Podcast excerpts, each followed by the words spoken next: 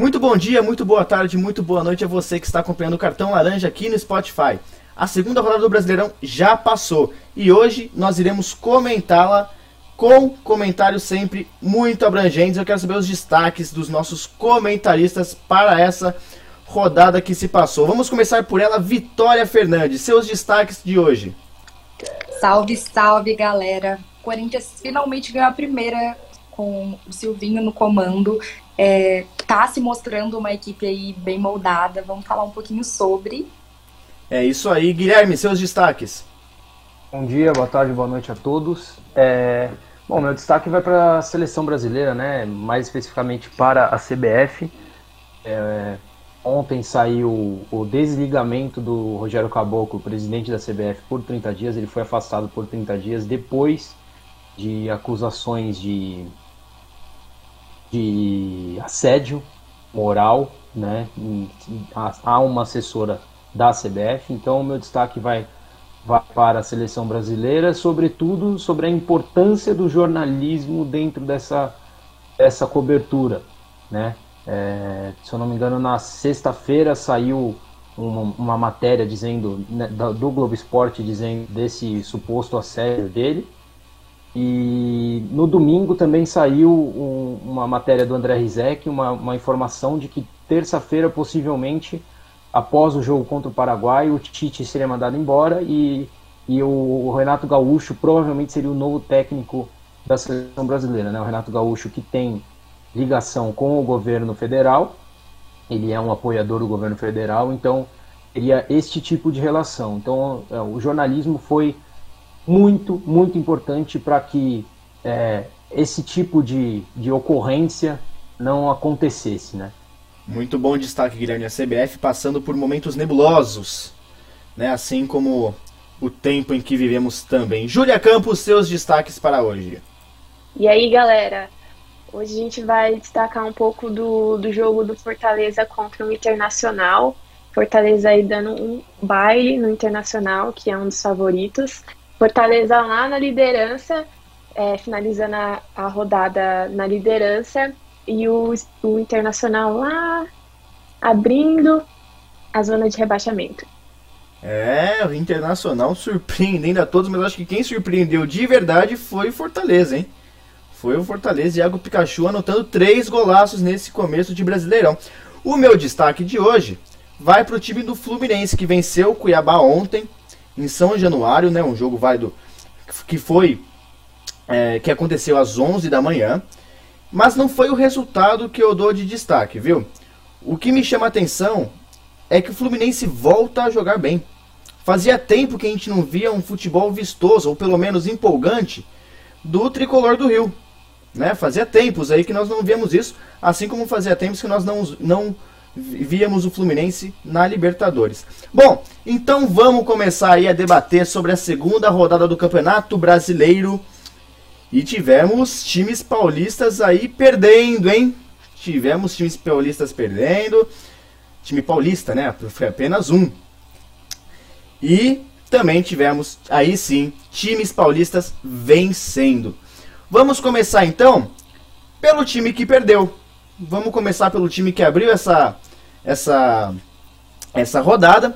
E o São Paulo perdeu para o Atlético Goianiense fora de casa. O Atlético Goianiense que veio de vitória contra o Corinthians, né, na, dentro da Neoquímica Arena, também por 2 a 0 no meio de semana. E hoje volta a vencer o time paulista também por 2 a 0. Ô, Vitória, o que, que você achou desse jogo? Então, né, eu achei que o São Paulo oscilou de novo, vacilou e dava para ter dominado um pouco mais a partida, mas também é, não dá para deixar de falar que é um momento maravilhoso do Atlético Goianiense que eles estão vivendo aí, vindo de duas vitórias, né, contra o Corinthians, que querendo ou não é uma grande equipe, e agora contra o São Paulo para dar muito mais moral para eles, né? Agora tem a decisão da, da Copa do Brasil na quarta, provavelmente vão ganhar a vaga, né? Não, não vai ser muito difícil. É, ainda mais que o Corinthians está se acertando também. Mas é, o São Paulo, eu acho que ainda deu uma, uma perdida né, no seu ritmo. Ah, não dá para dizer que eles ainda estão na ressaca do título, porque já faz algum tempinho já. Então, Eu acho que realmente agora o São Paulo deu uma perdida no seu futebol e precisa reencontrar. É, eu ia perguntar justamente essa questão da ressaca. Ô, ô Júlia, já passaram-se algumas semanas, hein? Ainda dá para dar desculpa da ressaca? Bom, não tinha que ter essa desculpa nem no começo. Eu acho que assim, o, o São Paulo, na verdade, ele não é um time bem consolidado e a gente tem que dar os méritos totais ao Atlético. Tá jogando muito bem, marcou muito bem o time, é, pressionou mesmo, sabe? O Volpe teve uma saída de bola bem errada no segundo gol do, do Atlético. É, são detalhes que eles estão deixando passar. Eu há uns meses atrás, na verdade, os melhores times estavam sendo o Palmeiras e o Santos. E aí o São Paulo foi e conseguiu o título, mas isso não quer dizer que ele era estava sendo melhor. Ele estava junto ali com o Corinthians, não estava muito bem. Então, ganhou o título, mas assim, o, o trabalho ainda tem que continuar. E aí, Guilherme, o que, que você acha? É, eu primeiro dou sempre, dou, sempre não, mas nesse caso e acho que na maioria o, o, o valor pro, pro time que venceu a, a partida, né? O Atlético Goianiense jogou muito bem, o Atlético Goianiense vem tendo muitos méritos nessas últimas vitórias contra o Corinthians e contra o São Paulo, até mais nessa contra o São Paulo, que, que é uma equipe melhor que o Corinthians, em questão de elenco, em questão de, de time mesmo. O Crespo tem mais tempo de trabalho que o Silvinho. Mas de fato, São Paulo decepcionou na rodada, é, apesar do desfal dos desfalques também, né? Benítez e Daniel Alves, que ainda estão fora, machucados desde a final do Paulistão, da, do primeiro jogo da final do Paulistão. E no jogo contra o Atlético Goianiense também não teve o Luan que se machucou, não teve o Lisiero que está na seleção olímpica e também não teve o Arboleda que está na seleção do Equador. Então são alguns desfalques para o São Paulo que pegou uma, uma, equipe muito boa, muito bem treinada, mas de fato é, é de se esperar mais de um, de um clube que, que vem para brigar pelo título. É, são três pontos que faz falta lá na frente, perder três pontos para o Atlético Goianiense, apesar de ser uma boa equipe. Mas São Paulo ainda criou algumas oportunidades. É, é, no primeiro tempo teve algumas finalizações de fora da área, no segundo tempo conseguiu criar outras chances mais até dentro da área. O Fernando Miguel fez algumas boas defesas. Mas, enfim, são três pontos que, que decepcionam, não, eram, não, não estavam na conta da, do, da torcida de São Paulina perder esses três pontos para o Atlético Goianiense. É, e hoje parece que vocês querem tirar as palavras da minha boca, porque eu ia, eu ia falar também dessa questão da da, da falta que o São Paulo sentiu de certos jogadores, né? Mas também é, queria acrescentar que no meio de semana o São Paulo perdeu por 3 a 2 pelo, pro, para o 4 de julho, né? Na partida válida pela Copa do Brasil.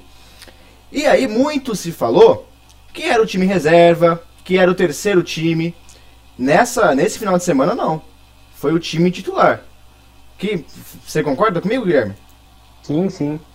Sim, e também, assim, o segundo time do São Paulo foi mais o time B, né? Com os desfalques contra o 4 de julho. Também não pode se perder para um time de, de Série D como perdeu. Apesar dos, dos erros de arbitragem ter influenciado e muito no resultado, né? É, para quem não defende o VAR, é, essa foi uma das partidas que demonstram a falta que faz o VAR em partidas como essa, né? O São Paulo teve um gol legítimo, mal anulado, e teve um gol é, que foi validado do 4 de julho que deveria ter sido anulado por um impedimento bizarro, assim, foi um impedimento grande. Então é, teve essa dificuldade, mas de fato é, é, um time de quarta divisão que, que um salário só do Hernanes, que é reserva no São Paulo, pagaria a folha salarial de seis meses da equipe inteira do 4 de julho. Então é de se chamar atenção sim, e até também é, essa é, mudança do Crespo de colocar o time inteiro reserva e não, não levar nenhum jogador titular para o banco. Eu acho um pouco demais. Porque agora a gente. É, é até dá para dizer que é algo é, novo no nosso calendário ter só dois jogos por semana. Normalmente a gente estava tendo até três. Tendo dois jogos por semana, dá para você levar pelo menos alguns jogadores para o banco dos titulares para entrar no segundo tempo, caso o jogo esteja complicado, como foi para o São Paulo. Então eu acho que tem essa influência também do Crespo, que, que poderia sim ter levado alguns titulares para o banco contra o 4 de julho, né? Com certeza. Você falou aí do VAR. Eu sou um total adepto do de cada vez mais incrementar o VAR no futebol brasileiro. Na minha visão, o VAR chega para agregar e veio agregando e muito. Né? A gente vê, é, ainda assim existem erros, né? erros da parte humana e também da parte tecnológica. Né? Não é perfeito, mas eu acho que ele vem para agregar sim. Ô Júlia, o Guilherme comentou do, do fator Crespo. Quanto você acha que teve de dedo do Crespo nessa derrota para o Atlético Goianiense? Eu não gosto também dessa, desse jeito dele de querer colocar um time reserva, aí depois coloca um time titular. Ele fazer isso, eu acho que pode. É... O São Paulo ele levou muito tempo com fazendo jogos com esses time, com esses jogadores do time reserva, né? Que agora são reserva justamente porque compraram jogadores melhores. Mas assim, não dá para sentir falta de um ou dois jogadores, sabe? O time inteiro tem que jogar bem. São, são jogadores bons, não são jogadores assim que estão só cumprindo é, um elenco, só estão ali por, por não ter mais ninguém. Então, é, o São Paulo, ele tá muito ruim, tá perdendo. Tá, tá tomando muito gol, na verdade, com bola parada. É, isso daí não pode acontecer. Ele tem. O São Paulo conta com jogadores ótimos na zaga. O, o Thiago Volpe também não é ruim. E então, assim, deu um apagão no São Paulo. Não sei o que está acontecendo. E é melhor parar agora, sabe? Falar, hello, gente, vamos acordar. É o campeonato. Ganhou o Paulista, beleza, mas tem Copa do Brasil, tem Libertadores, tem Brasileirão. Pô, não dá pra jogar o resto do time, to o, do, o resto da temporada toda no lixo. É, você comentou a Libertadores, o São Paulo vai enfrentar o Racing né, na, na, nas oitavas de final da Libertadores no, pro, no, no dia 13 de julho. Né? Então o São Paulo tem aí um período interessante para trabalhar e arrumar esse time. Guilherme, você queria comentar alguma coisa? Sim, sim, só reforçar isso que a Júlia falou é verdade. O São Paulo vem nos últimos jogos tomando bastante gol de bola parada. Tomou dois contra o 4 de julho, tomou um contra o Atlético Goianiense. Também foi uma falta muito bem cobrada, um gol é, bem. a jogada boa do, do da equipe do, do Atlético Goianiense, mas assim, é de se chamar atenção também tomar tanto gol assim de bola parada. São três nos últimos dois jogos. E também antes não era um time que era tão sólido assim defensivamente em bolas paradas. Então é, vem tendo um crescimento nesse, nesses tipos de gols. Acho que é de se chamar atenção. O São Paulo precisa treinar melhor isso. É, o Vitória, eles chamaram a atenção para a bola parada. E quem disse que não teria gol do Éder? Olha aí, o Éder do Atlético Goianiense marcou numa jogada de bola parada, né? E isso é interessante porque o São Paulo ele tem bons zagueiros, tais como o próprio Arboleda. Né? Um jogador que, sim, está na, na seleção equatoriana, jogou contra o Brasil no, no último jogo da seleção, mas o São Paulo ele tem uma escola de bons zagueiros. Queria que você comentasse por que, que você acha que. O porquê você acha que tem essa deficiência, essa limitação técnica no time do São Paulo atualmente. Com a Júlia, quando ela diz que realmente é, há um apagão para mim, eu vejo a equipe de São Paulo no momento como se tivesse dado o título paulista para a torcida e depois não acrescentou mais em nada. Parece que parou por aí, né? E a torcida não quer só isso e os jogadores não podem parar por aí. Parece que de verdade é, eles estão sem vontade de jogar, não estão motivados o suficiente. Quanto a, a, aos zagueiros, eu acho que tem que haver assim uma conversa bem franca, falar gente vocês têm que segurar a bola aí. Não é só assim. É, a bola né, é responsabilidade do meio, é responsabilidade do ataque, é responsabilidade de todo mundo. Então não tem como só culpar a zaga também, como não tem como só ganhar o jogo tendo uma boa zaga. Então eu acredito que o time de São Paulo está bem apagado no momento, eles precisam acordar. Né? É uma coisa que precisa acordar e precisa acordar logo. Pois é, como eu comentei, né? Tem jogo aí no comecinho de julho tem jogo válido pela Libertadores, né? E eu também falei que teve gol do Éder, mas também teve gol do João Paulo. Numa jogada curiosa, curiosa, pois lembrou muitos tempos do dinizismo, essa saída de bola do time do São Paulo e tomando gols daquele jeito, né? Ô, Júlia, você achou que o, o, que foi falha do Volpe, foi falha da, da, defesa, falta de comunicação entre os dois? Como é que foi?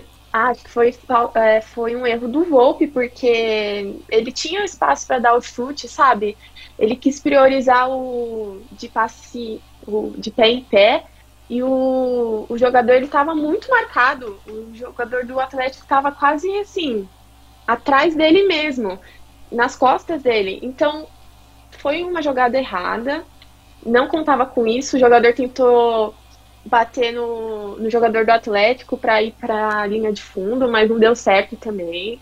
Sabe? Parecia que que desafiou a qualidade do jogador, tipo, quero ver se você vai conseguir fazer um gol daí mesmo. E foi, fez. Então, foi um erro do Volpe. Eu acredito que foi um erro maior dele do que do, do outro jogador. Não tinha o que fazer, sabe? Jogou um, uma bola quente na, no pé dele e ele não, não tinha saída. Então, é, foi uma falha do, do Volpe. Você concorda, Guilherme? Sim, sim. É aquilo que eu, que eu já venho falando nos últimos programas. É, a, a saída de bola com o goleiro e de, em, em pé em pé é interessante, ela é um, um bom uma boa forma de se sair jogando, ela é. Mas você precisa ter o discernimento de saber que às vezes, quando você está muito pressionado, você pode dar o chutão, você pode quebrar a bola, dar para lateral, enfim. Então, às vezes falta isso para o São Paulo e acho que mais para o Volpe até. Talvez é, com, com, o Diniz, acho que o Diniz pedia mais aos jogadores essa troca de passes para o Volpe, enfim. Mas no, no, caso do Crespo, não. O São Paulo vem nos últimos jogos, tem um time que, quando é pressionado, vem fazendo a ligação direta sem problema algum. Então eu, eu vejo mais um erro individual do Volpe mesmo, até talvez por estar acostumado a jogar um bom tempo com o Diniz, a qual o chutão era quase impossível de acontecer. Então eu acho que pode ter uma influência disso, mas é um erro do Volpe. Ele tem, eles têm, ele e todos os outros jogadores de todos os times têm que ter um entendimento que às vezes você tem que dar o chutão porque o time adversário está pressionando. E aí, se você perder a bola, você toma o gol igual o São Paulo tomou e mata o jogo. São Paulo estava pressionando, poderia sim conseguir um empate no finalzinho do jogo, conseguir levar um ponto para casa. E acabou tomando o segundo gol ali e acabou tirando São Paulo do jogo e acabou perdendo os três pontos. Né? Então, enfim. É, o, essa gourmetização da saída de bola acaba trazendo prejuízos a muitos clubes aqui no Brasil e também no mundo. Vitória, para finalizar o assunto do São Paulo, o Volpe falhou ou não falhou? Houve falha, sim. É, porque a gente até comentou sobre top dos goleiros no programa passado e eu acho que a gente acertou em não colocar ele, né? Porque tudo bem, falhas acontecem, mas eu acho que essa foi pouquinho demais. E foi um gol bonito também, não pode tirar o, os méritos do jogador. Mas que houve falha, houve falha. É, e sabe quem também falhou nesse final de semana? O Jailson, goleiro do Palmeiras, mas esse erro não prejudicou tanto a equipe, já, já que a, o time do Palmeiras ganhou de 3 a 1 da Chapecoense dentro de casa. Palmeiras jogou bem, Wesley marcando dois gols, um deles um belo gol, belíssimo, belíssima jogada, bela conclusão. E o outro gol foi marcado pelo Luiz Adriano. Na segunda etapa, Bussonello marcou para a equipe da Chape com um gol de falta. E aí sim que a gente vai discutir se houve erro do Jailson, tanto na montagem da barreira quanto no posicionamento ali na, na linha do gol. E eu quero saber, já vou começar com esse tema, já vou começar com esse assunto, já que a gente está falando aí de de erros de, de goleiro, queria saber do Guilherme se o Jailson falhou no lance do gol da Chape. Falhou, falhou sim. É, acho que montou um pouco mal a barreira, deu muito espaço para o, o canto dele, deu, deu ao jogador da Chapecoense o canto dele para o chute e ele não conseguiu se, se redimir a esse erro na, na, na montagem da barreira e acabou praticamente colocando a bola para dentro, né? O chute foi forte, era uma falta até de perto, mas é uma falha, mas não, não, não é aquelas falhas gritantes assim, mas acabou sendo uma falha. Apesar de também o Jailson, ele, ele jogou muito bem a partida, achei que ele fez boas defesas, também foi bem seguro com a bola no pé, né? Que a gente estava dizendo, comentando sobre o Volpe, ao contrário do, do Volpe, ele foi bem seguro com a bola no pé sim, conseguiu até bons passes, me surpreendeu até alguns passes, ele conseguiu dar ao Renan, ao Vitor Luiz, ao Luan, enfim. Mas no lance ele, ele falhou sim, mas nada que seja uma falha que, e não vá ocorrer mais vezes, né? É uma, é uma falha que ela é praticamente normal, acontece, né? É, e também foi um chute fortíssimo que o Bolsonaro acertou. A, a distância entre a bola e o gol era curta também. Eu acho que vou absolver o Jailson dessa, ainda mais porque o Palmeiras ganhou e ganhou bem, ganhou com tranquilidade da Chapecoense. O que me chama a atenção no time do Palmeiras é que o Palmeiras jogou melhor no primeiro tempo, né? No segundo tempo ele administrou a vitória, sim, né? Só que houve um estilo, houve uma mudança no estilo tático do Abel. O Patrick de Paula, ele saiu lesionado aos 48 minutos, se não me engano, do primeiro tempo, né? Sendo substituído pelo Zé Rafael. E aí o Abel mudou, como eu já disse, né, ele mudou o esquema tático e o Palmeiras começou a jogar mais no meio do campo. Né, Ju começou a, a concentrar o foco da partida ali no meio do campo. Né, com o Patrick de Paula, eu acho que ele dava mais profundidade ao time palmeirense. Né, ele fazia lançamentos, tanto é que o primeiro gol sai de um, de um lançamento que ele faz. Ô Vitória, você teve essa mesma percepção do, do estilo do Palmeiras no jogo? É, falando um pouquinho sobre o Palmeiras é, e sobre né, esse essa do, do Patrick de Paula e tal, é, eu acredito que o Palmeiras foi bem é, cirúrgico no primeiro tempo, fez o que tinha que ter feito e tava tudo bem. É, no segundo tempo eu achei que tomou uma pressão da Chape que não precisava, é, dava para ter controlado o jogo um pouquinho melhor e eu acredito que a falha do, do Jailson foi até irrelevante, né? Porque a pressão da Chape, pelo menos um gol eu acho que eles iam conseguir. Né, mas eu acho que o Palmeiras jogou muito bem, é, um, um, bom acerto aí, pra gente que estava questionando um pouquinho né, no, no, programa anterior sobre o estilo de jogo da, do, do Palmeiras né, pós Campeonato Paulista, eu acho que eles se encontraram. É, e houve essa, essa melhora do time da Chape, porque o Ravanelli entrou também no segundo tempo e agregou bastante pro, pro time verde aí do Sul, né? E também vamos lembrar que é a que foi a estreia do Jair Ventura no comando da Chape, né? O que, que você achou dessa, dessa estreia? Mas, mas assim, Julia, você acha que a Chape vai ter uma, uma vida fácil nesse brasileiro? A Chape jogou muito bem contra o Palmeiras. Eu achei um, um jogo bem interessante.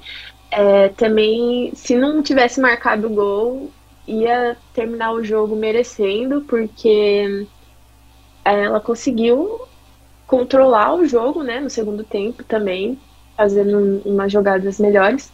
Mas, assim, é, é o decorrer do, do, do, campeonato, né? No começo a gente tá aqui comentando de, dos times favoritos que estão perdendo. Então tudo é possível nesse, nesse campeonato. Tem muitos jogos pela frente. É, jogou bem contra o Palmeiras, mas o Palmeiras vem aí de, de uma certa estabilidade, mas também não vamos tirar o mérito dos jogadores, que são bons, mas só estava fazendo um momento ruim. E o Jair, eu acho um, um técnico mediano. Pode ser que eles se entendam bem, Entendi. eu discordo de você quando você fala que a, a Chape controlou o jogo no segundo tempo, viu? Na minha opinião, quem controlou foi o Palmeiras. O Palmeiras ele teve mais posse de bola, é, não criou tantas jogadas, é verdade. A Chape chegou talvez com mais perigo ao gol do, do Jailson, né? Mas eu achei que o Palmeiras controlou bem a partida. O Guilherme, ainda quero voltar um pouco na questão do Patrick de Paulo, porque ele fez um jogo muito bom hoje. O, o período em que ele esteve em campo, o Palmeiras atacou bastante, teve bastante criação ofensiva. Né? E nós tivemos, na semana passada, a, a, a convocação da seleção olímpica, onde o Gabriel Menino acabou sendo chamado. Né? Você esperava uma participação do Patrick de Paula nessa seleção? Eu acho que o Patrick é um jogador para entrar nessa convocação, sim. Eu acho ele um, um jogador interessante. Eu acho que ele é um nome e tem que ser cotado, pelo menos, ao mínimo, para as Olimpíadas. Sobre o jogo dele, é, de fato, ele foi muito bem, voltando a uma posição de início que ele teve no Palmeiras, lá ainda lá com o Luxemburgo, e ele jogava de primeiro volante, sendo esse, esse homem de, de, de saída de bola, né? E ele vai muito bem também nessa posição. Eu vejo ele mais como um 8, hoje ele atuou, ele atuou como um 5. Mas ele também vai muito bem como 5 porque ele, ele dá muita profundidade para o time ele quebra muita linha do time adversário. Eu acho que isso é o mais fundamental para um, um, volante, um primeiro volante, é, é, é, esse fato de quebrar linha é, da equipe adversária, principalmente quando você joga com uma equipe é, menor dentro de casa, na qual o time vem fechadinho, você precisa desse jogador para quebrar, quebrar a linha da, da defesa adversária, Descon, desconstruir a formação né, da equipe adversária. E o Patrick faz isso e faz muito bem, ele foi muito bem no primeiro tempo, ajudou o Palmeiras a consolidar a vitória, ele, ele deu o passe que, destruiu a, a, formação defensiva do, da Chapecoense no primeiro gol. Teve um lance que o Wesley deu um passe de letra muito bem dado, por sinal, para o Scarpa sair cara a cara, que também foi um passe do Patrick de Paula. Então ele construiu muito o jogo do Palmeiras. O segundo gol, ele devolve a bola para o Scarpa, que cruza, é, resulta em gol do Luiz Adriano. Então, assim, ele foi muito bem na partida. E também é, o Palmeiras, em geral, foi muito bem, né? Acho que o Palmeiras, até no ano passado mesmo, no, no, no brasileiro do ano passado, fazia muitas partidas contra essas equipes menores no Brasileirão e conseguia é, matar o jogo basicamente no primeiro tempo. Foi assim com o Atlético Paranaense, foi assim com, com o Fluminense, apesar de não ser um time menor, mas também foi assim. Foi assim com o Fortaleza. Tem alguns jogos desse tipo o Palmeiras conseguiu na temporada. E então foi, foi sim, de fato, um jogo muito bom do Palmeiras. É, também não vejo assim uma mudança de formação. Acho que o Palmeiras também jogou um pouquinho com os três zagueiros, com o Vitor Luiz fazendo essa função ao lado e o Wesley fazendo o corredor, que foi muito bem, que essa é a, a posição original dele. Então acho que são três pontos merecidos o Palmeiras fez o que tinha que fazer dentro de casa contra a Chapecoense. Olha, eu concordo em gênero, número e grau com você quando você fala do, da atuação do Patrick de Paula. Né? O Patrick de Paula ele é um volante muito qualificado, muito qualificado.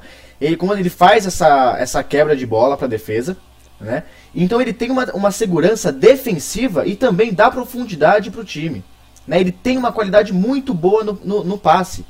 É um jogador muito bom, Patrick de Paula. Mas eu acho que é indiscutível que o nome do jogo foi o Wesley. O que o Wesley jogou na partida de ontem é, foi brincadeira. Mas eu também queria também chamar um destaque, agora um pouco negativo, para a atuação do Rony. O Rony a gente também não se discute que é um ótimo jogador, vem fazendo boas partidas pelo Palmeiras, mas no último jogo contra a Chapecoense ele ficou meio apagado, né? Ficou talvez um pouco fora de posição com o esquema tático do Abel. E eu queria saber o que você achou da atuação do Rony, Vitória acho que ele está realmente um pouco apagado. Talvez seja um pouco a formação do time que não, favori, não favorita tanto é, a atuação dele como jogador. Ele teve é, uma chance de gol, né, mas desperdiçou. Então eu acho que é isso. Falta um pouco ele se acertar um pouco ali no, no esquema do time e porque ele é um bom jogador, isso não é, isso não está em discussão, né? E eu acho que só isso que falta mesmo para ele melhorar um pouco. Você concorda, Júlia? Concordo, ele é um bom jogador, mas o, os nomes do jogo foram Wesley e Luiz Adriano.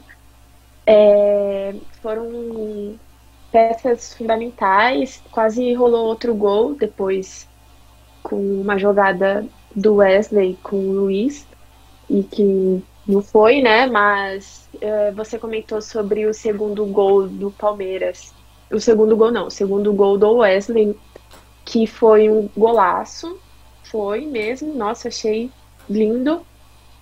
Mas é, é o que vocês falaram, não tá em cogitação a questão do, do Rony ser um bom jogador. Ele é um bom jogador, mas realmente o, o, o estilo de jogo não favoreceu ele.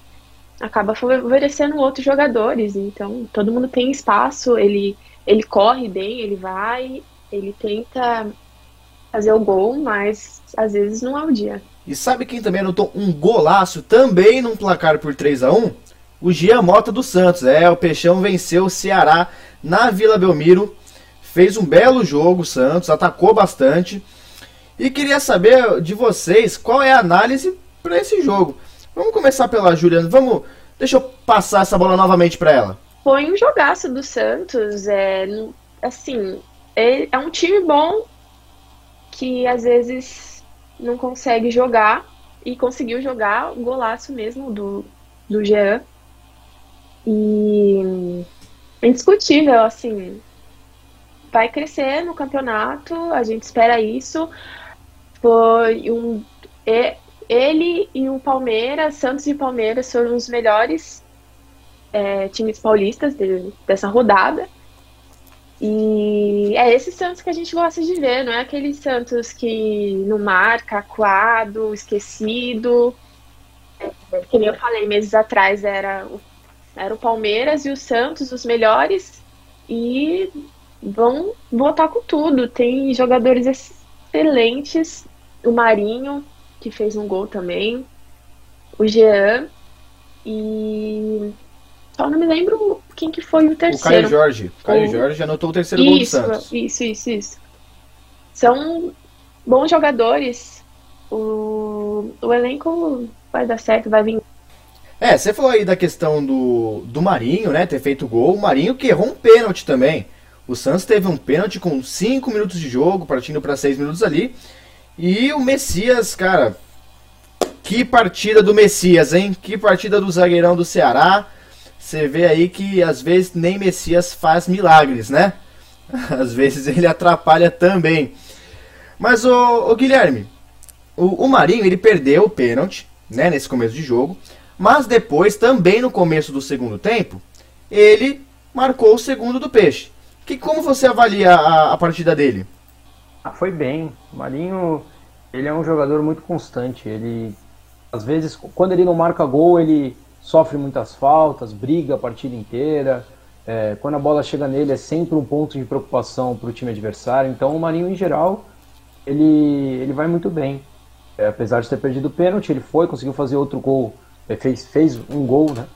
Perdeu o pênalti no segundo tempo, fez o gol como você falou, Everton. E em geral ele, ele é um jogador, assim, é o jogador mais diferente da equipe do Santos, né? Acho que é o jogador que o Santos tem mais de cuidar, de, de poupar quando necessário, para ter o inteiro nas partidas mais importantes da temporada. E eu fiquei sabendo aí que a Vitória estava bem ansiosa para falar desse jogo. Vou passar a bola para ela. Vai lá, Vitória. Eu gostei bastante desse jogo, por isso que eu estava ansiosa para falar sobre. o Santos começou em alta velocidade, né? E eu acho que os erros do, do Messias foram cruciais também, né? Para o resultado do jogo, né? Influenciou bastante. É, ele fez um pênalti, ele errou no segundo gol e ainda a bola desviou nele no terceiro. Então, eu acho que um jogador só, para vocês verem como faz a diferença, assim, mesmo não sendo da equipe que saiu campeã, saiu vencedora, né? Um jogador só faz muita, muita diferença. Eu acho que o Santos é, se reencontrou depois do resultado da última rodada, é, fez um bom jogo, dominou o jogo e o Santos tá, tá no caminho certo aí, é um forte candidato ao título, ou pelo menos uma vaga na Libertadores. Pois é, o, o Santos aí, quem sabe, uma vaga na Libertadores. Pode, você acha que fica muito distante, Júlia? É, não fica distante não. É um time que vai se acertar, tá com um técnico novo. Tem, é, tem outros times que não são favoritos e estão dando bons shows aí, mas não fica distante não. Acredito que até a décima colocação ele se encontra. Fora isso, não. Mas não espero muito dele. Acho que o Atlético, se continuar aí, ele leva. Vamos. Tô apostando em outros times, viu? Sendo bem realista.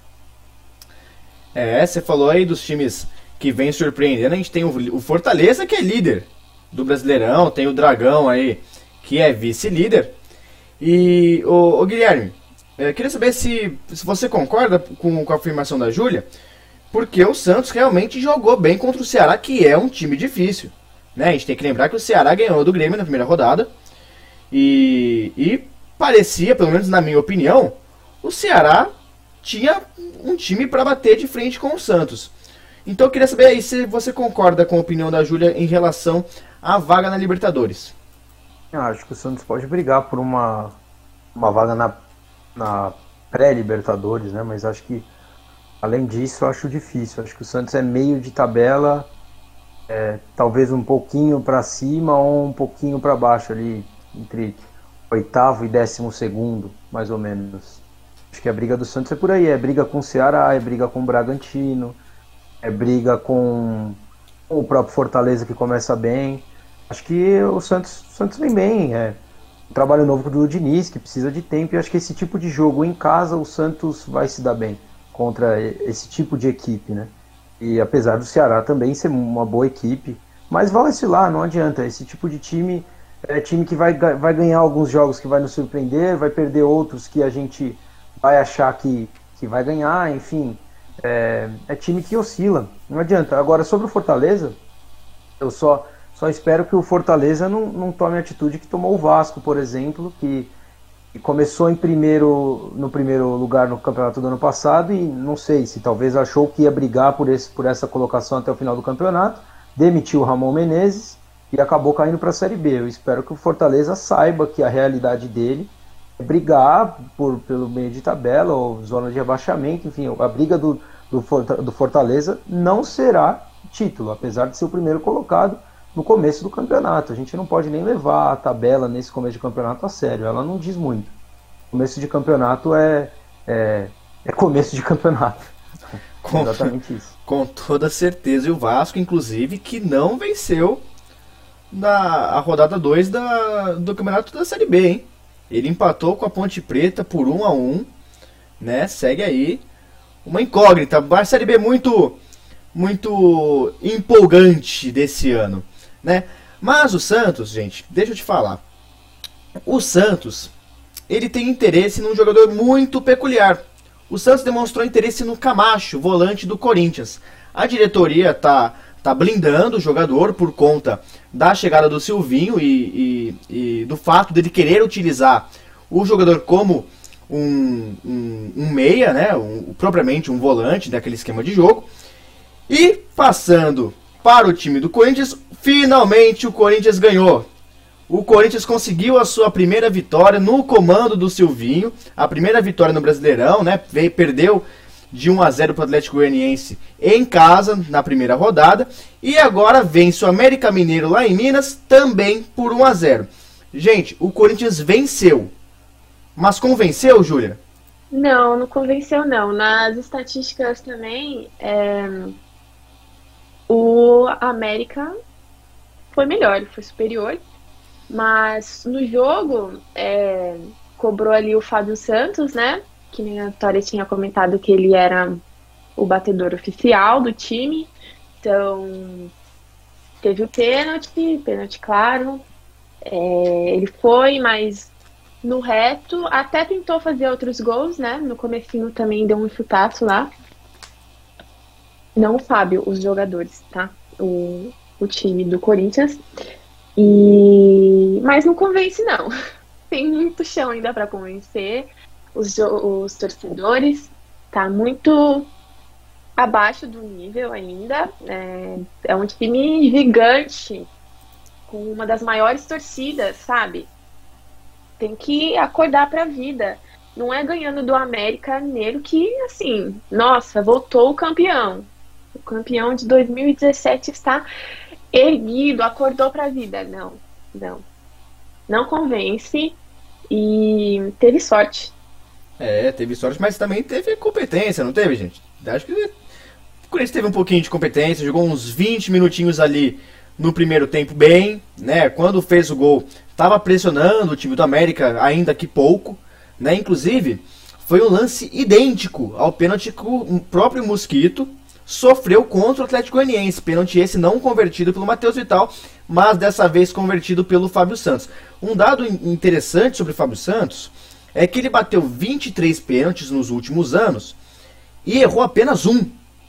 Errou apenas um. Fábio Santos, um dos melhores batedores de pênaltis da atualidade aqui no Brasil. Ô Guilherme, se não fosse esse pênalti, você acha que o Corinthians tinha levado a vitória? Ah, o, o restante da partida mostrou que não, né? É, pelo restante da partida, não. Mas a gente vê a importância de um bom batedor de pênalti, né? Se o Matheus Vital tivesse convertido no primeiro jogo contra o Atlético Goianiense, o Corinthians, no mínimo, sairia com empate. Então, é, tem de ter um, um, batedor bom, como o Palmeiras tem o Veiga, como o Flamengo tem o Gabigol, o Corinthians tem o Fábio Santos. Ele é muito importante e fez o gol da vitória hoje. Achei que o Corinthians foi bem no primeiro tempo. conseguiu anular bem o time, time do América. E no segundo tempo já não. No segundo tempo, o América cresceu na partida e o Ribamar entrou bem, conseguiu algumas chances, fez um gol que foi bem anulado. E o Cássio acabou fazendo boas defesas, então é, acho que o Corinthians tem, tem, tem a crescer ainda, né? O, o Silvinho com essa ideia dele de jogo, jogando mais um 4-1-4-1 com três volantes, dois mais de saída, com Rony e, e Cantijo. Acho interessante, não, não seria o que eu usaria, mas enfim, a gente também tem que respeitar as ideias do técnico. Mas em geral, acho que o campeonato do Corinthians é esse. É, é uma boa vitória contra um time que, que talvez vai brigar pela mesma faixa de, de colocação do Corinthians, então acho que é uma vitória surpreendente. Até eu não esperava uma vitória do Corinthians e queria também dar um destaque do América Mineiro para o Ademir, o ponta direita do time do Coelho, né? E é um bom jogador. O Palmeiras, inclusive, estava interessado nele, acabou não conseguindo a contratação, mas ele é um, um cara que vem bem e, e, jogou muito bem, deu, deu trabalho ali pro, pro Fábio Santos. É, ontem não teve gol do Ribamar. Ontem não teve gol do Ribamar, hein? Mas teve gol do Fábio Santos. Ô, teve Vitória. Cima, foi anulado. Teve gol. É. Teve gol do Idotar, só foi anulado. Mas se o juiz invalidou, então não teve. Ô, Vitória, você concorda aí com, com o Guilherme? Concordo em partes. Eu acho que essa vitória foi para tirar a zica e para dar confiança pro trabalho do Silvinho. É, um dado interessante é que o Corinthians não ganhava em Minas desde 2017, quando jogou contra o Atlético Mineiro e ganhou desde esse dia foram nove jogos e o Corinthians não ganhava em Minas. Foi também para quebrar um tabu. E eu acho que não teria ganhado se não fosse o pênalti do Fábio Santos, porque o Corinthians não está tão bem do meio para frente. É, eu acredito que acertamos a zaga, tá tudo certo. E eu acho que o time dando seguimento ao que jogou hoje, é, eu acho que tem é, eu acho que tem potencial para chegar na Libertadores. Eu não acredito em título agora, pelo menos não acredito. Mas eu acho que dá para ir para algum lugar com esse time. Acertando, são algumas peças né, importantes que o Corinthians tem que acertar. Eu acho que dá para acreditar em alguma coisa assim. É, o, a zaga eu, eu, eu escalaria como Raul Gustavo e João Vitor. Eu, eu ainda prefiro a escalação do Raul à escalação do Gil. Né? Um fato interessante que eu analisei tanto na partida contra o Atlético Goianiense pelo meio de semana quanto nessa contra o América foi que o Corinthians ele tem um, um baixo poder de pressão ofensiva. Né? Gente, o Corinthians não marca é, pressão os times adversários, inclusive contra o, o Atlético Goianiense, faltou muito isso. O Atlético Goianiense fez o que quis com o time do Corinthians, principalmente no segundo tempo. Eles tocavam a bola no, no campo de defesa e esperavam o jogo passar, o tempo passar. Né? Isso aconteceu um pouco contra o América Mineiro também. Eu também senti essa omissão. Né? É, Guilherme, já que você quer comentar, vai com você. O que, que você acha sobre, sobre esse tema? Sim, contra o Atlético Goianiense eu concordo que no segundo tempo o Corinthians deixou de marcar pressão, mesmo precisando buscar o resultado, né? Já estava perdendo de 2 a 0. Mas aí a gente tem que lembrar que o Fagner foi expulso. Então é, é um pouco normal você ter uma equipe um pouquinho mais recuada, até porque tem o jogo da volta, então talvez se o Corinthians saísse um pouco para jogar, poderia tomar um terceiro gol. Então ali, e até o time também não ia conseguir marcar pressão, principalmente quando você tem um homem a menos. Então acho cabível no segundo tempo. No primeiro tempo o Corinthians até marcou pressão, mas acabou não dando certo, muito pela competência também do Atlético Goianiense. Só que é algo que o Corinthians pouco tem nesses últimos anos, esse tipo de pressão, e eu vejo que o Silvinho está tentando implantar isso, mas é algo que leva tempo, é, é algo que precisa de treinamento.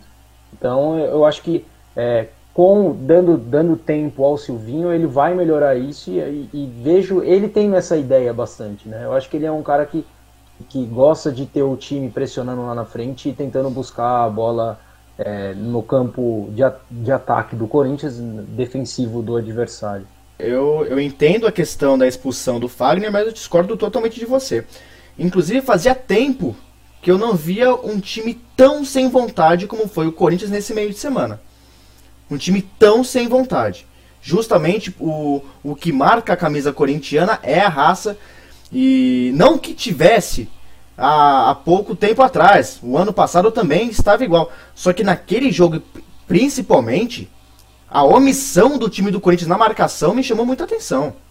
O Corinthians não fazia nada, nada, nada, para pressionar o mínimo sequer o time do Atlético do Atlético Goianiense. Né? Essa pressão melhorou um pouco contra o América, tanto é que conseguiu fazer o pênalti, né? Verdade, sim, estava com os jogadores em campo, mas ainda está muito abaixo, muito abaixo.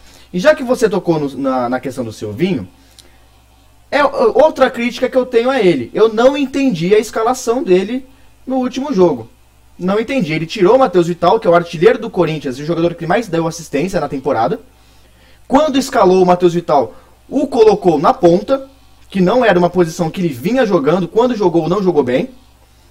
E para o jogo de ontem, ele colocou o Arauz na ponta. Ô Vitória, o que, que você analisa dessa escalação? Você também concorda comigo que foi uma escalação errônea? Eu concordo, mas é, eu acredito que o Silvinho talvez queira testar os jogadores nas posições, mas eu acho que é questão dele fazer um jogo treino, treinar melhor, não deixar para testar isso em jogos né, oficiais que valem pontos. É, eu acho que ele precisa acertar também é, o ataque. O Lua de falso 9 não surtiu efeito ali também né?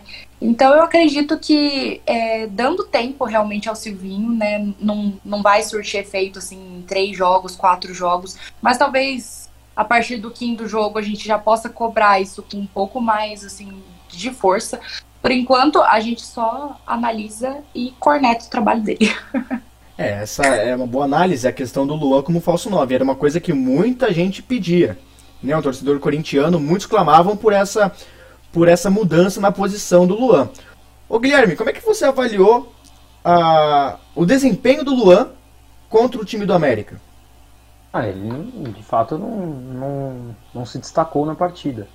Mas é, acho que o Corinthians não tem tanta opção assim para a gente julgar o técnico, por exemplo, na posição do Luan. Porque se coloca o Luan de meia e coloca o Jô, o Jô é o problema, porque o Jô vem mal. Se coloca o Cauê, qual é o problema? Porque o Cauê também não vem, não vem bem. Então é complicado também, né? Eu acho que tem que dar um segmento, tem que dar confiança. E é, é por aí, porque o Corinthians também não vai poder fazer loucura e contratar um, um atacante ou um meia para colocar no lugar do Luan. Então é, é, é, isso. É basicamente tem ou é isso ou é algo pior, porque o, o Jô vem muito mal, o Cauê vem muito mal. É, e os outros jogadores que foram testados ali também não corresponderam, como o Léo Natel, enfim, o, o, o, Mosquito também vai melhor na ponta do que, do que sendo ali um famoso falso 9, jogando por dentro. Então acho que é, é, não tem uma outra solução, apesar de o Luan também não ser uma solução. Acho que ele é o, o menos pior ali do momento. É, esse, como eu disse, foi, o prime foi a primeira vitória no, com o comando do Silvinho. Né? Falando em, em Brasileirão, né, em termos de Brasileirão, o próximo jogo do Corinthians é justamente contra o Palmeiras, que venceu e venceu bem. Né? São dois times que venceram nessa rodada e que irão se enfrentar na próxima, inclusive no Dia dos Namorados. Aí, ó, pode estragar talvez o dia de alguém, pode deixar melhor, quem, quem sabe, né? Hipóteses, hipóteses. Mas, ô Júlia, para esse para esse jogo contra o Palmeiras, você acha que o Corinthians deveria mexer alguma coisa na escalação ou você manteria o time que venceu o América? Olha, o Corinthians não tem opções, né? Foi o que nem o Guilherme disse. É, em questão de manter o Luan, por exemplo. O Luan arregaçou no Grêmio, mas não se encontra no Corinthians. É, acabaram contratando um, um cara sedento por gol e hoje em dia cumpre o elenco. É, o Silvinho tá tendo que se virar ali. Não sei, o Matheus Vital, ele acabou perdendo a chance de matar o, o jogo lá com um pênalti. Então, a, acredito que o técnico quis dar espaço para outro jogador, vai que ele vingasse melhor do que o Matheus, sabe? São assim, acho que ele tá fazendo, tá tentando, tá vendo o que, que ele consegue fazer ali com o elenco. Mas eu acho que qualquer elenco que ele monte vai fazer, vai perder para o Palmeiras ou no máximo empatar, porque o Palmeiras é superior, sabe? Não, não tem muito o que dizer. Ele tem bom, boas peças, é, vai montar uma escalação, vai montar um time ali para atacar mesmo, sabe? Porque o, o time que joga contra o Corinthians sabe que ele tá recuado, tá refém e não tem jogador bom lá na frente. Então, acho que o, o Corinthians conta muito com, com falta, com pênalti, se tiver um bom batedor, mas uma jogada assim, ele não, não tá conseguindo fazer gol. É, se tiver um bom batedor, bom, bem lembrado, porque o Fábio Santos voltou a ser titular depois de algumas partidas é, com o Piton ocupando essa posição.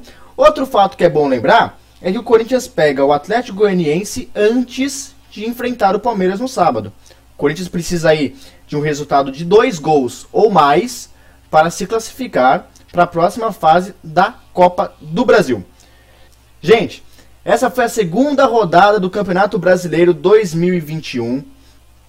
Na próxima semana tem mais análises daqui do Cartão Laranja. Segunda-feira a gente lança conteúdo às 10 da manhã. Então você já pode aí ouvir o nosso podcast a partir desse horário, talvez no almoço, você enfrentando aí o trânsito louco de São Paulo ou da cidade que você estiver ouvindo, ou também quem sabe à noite quando você está ali no seu momento mais relax. Guilherme, suas considerações finais, suas expectativas aí pro derby. Enfim, pegue o seu tempo agora. É, a expectativa pro, pro derby é boa. Acho que né, vai ser dia 12 de, de junho, mesmo o mesmo dia da paixão palmeirense em 1993, quando o Palmeiras é, saiu da fila no Paulistão contra o Corinthians.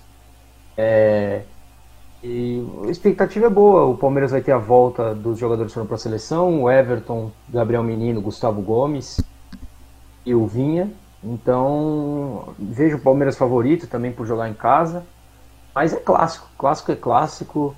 É, o Corinthians pode dar uma bola e conseguir se defender. Enfim, também pode, pode jogar mais acima, como o Silvinho vem, vem tentando implantar. Clássico é clássico. Acho que a esperança é de um bom jogo. Júlia, suas considerações finais.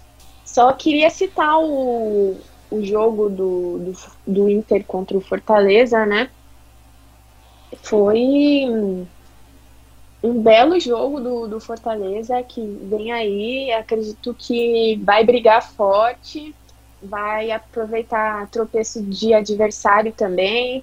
É uma falta muito bem cobrada que é, uma falta bem cobrada. É, bons jogadores, o, o Pikachu, que a gente, a gente, não tem nem muito o que falar, eu acho ele um grande jogador, o Elton Paulista, sabe? Então vai jogar muito bem. E dos paulistas, dos grandes paulistas, olha, o São Paulo precisa acordar para a vida, né? Acabou o torcedor ficou muito tempo sem comemorar um título, bora comemorar outro, sabe? Vamos dar continuidade a esse trabalho. Crespo ficou um, um tanto de jogo sem perder, agora só vem perdendo, caramba, né? O que aconteceu? E Palmeiras vai pegar o Corinthians aí, um time que não tá muito bem, e do Santos a gente só espera coisas boas, né? É isso aí, Vitória Fernandes, seus destaques finais para o cartão laranja. Rodada de derby a próxima, rodada de clássico. É, Palmeiras favorito, é, Corinthians jogando por uma bola. É, eu acredito que tem tudo para ser um jogão. E vamos ver o que, que acontece aí. E na segunda a gente comenta aqui. Com toda certeza. Bom, meu destaque final vai para um dos artilheiros do campeonato, que é um Pokémon.